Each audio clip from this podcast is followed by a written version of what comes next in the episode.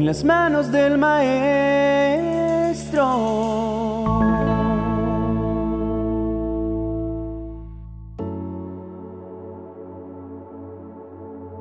Despiértate.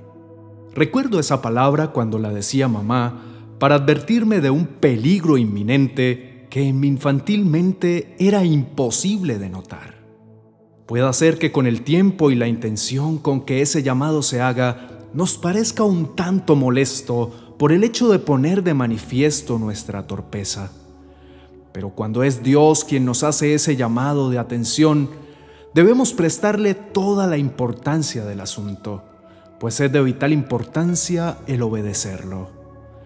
En Efesios capítulo 5, verso 14, se registra este pedido. Despiértate tú que duermes, levántate de entre los muertos y Cristo te alumbrará. ¿Por qué habría de vincularse el sueño con la muerte y la luz? Veamos lo que empieza diciendo la carta a los Efesios previo a esta advertencia y podremos comprender mejor lo que el apóstol Pablo nos quiere decir. No conocer a Dios es como vivir en la oscuridad, y antes ustedes vivían así, pues no lo conocían, pero ahora ya lo conocen y han pasado a la luz. Vivan entonces como corresponde a quienes conocen a Dios, pues su Espíritu nos hace actuar con bondad, justicia y verdad. Traten de hacer lo que agrada a Dios.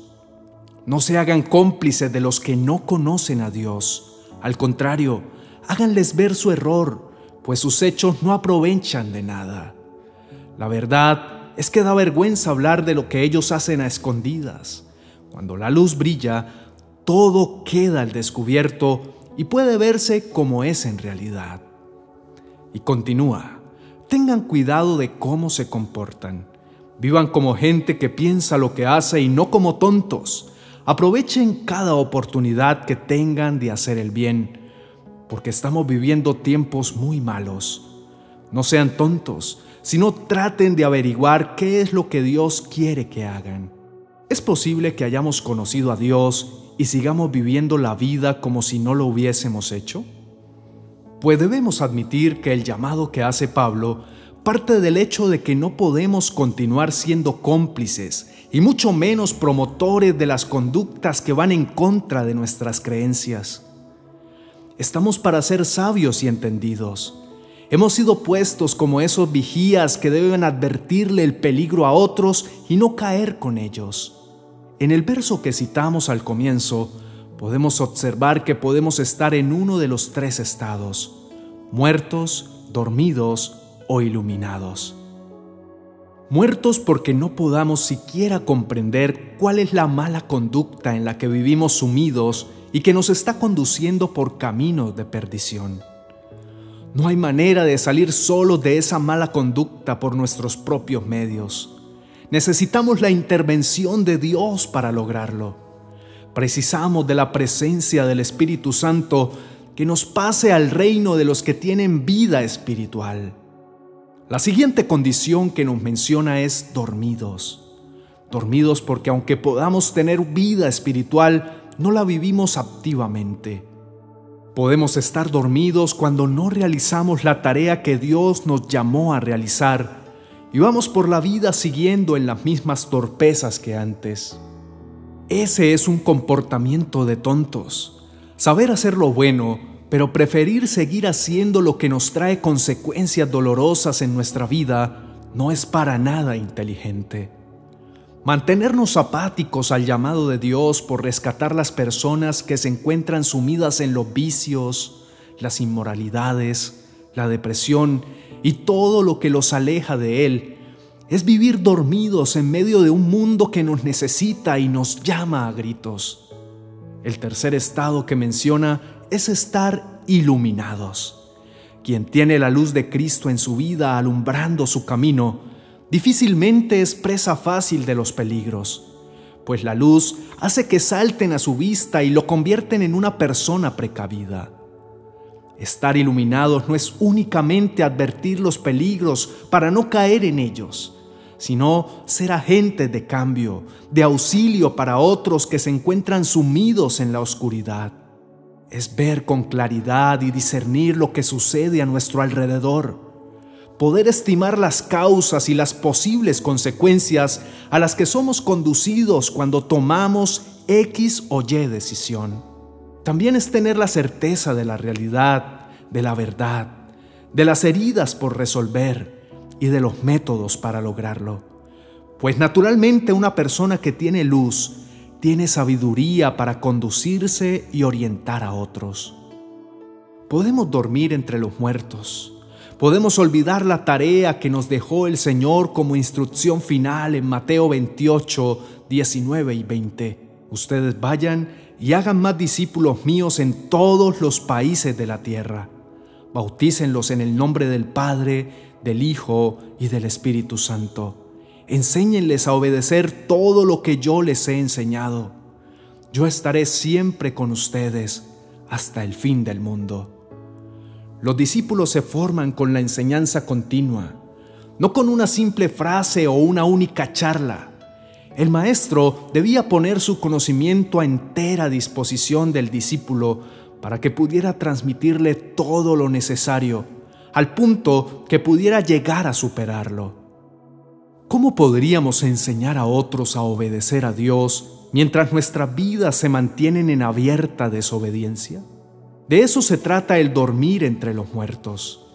Pero la invitación que nos extiende la palabra de Dios es a despertar, porque es precisamente el ejemplo arrasador de Cristo el que va a alumbrarnos. Si nuestro comportamiento no se asemeja en lo más mínimo al de nuestro Señor Jesucristo, posiblemente estemos sumidos en un sueño profundo. ¿Qué puede hacer una persona dormida? Meramente existir no está muerta, pero tampoco tiene una vida activa y por ende mucho menos productiva.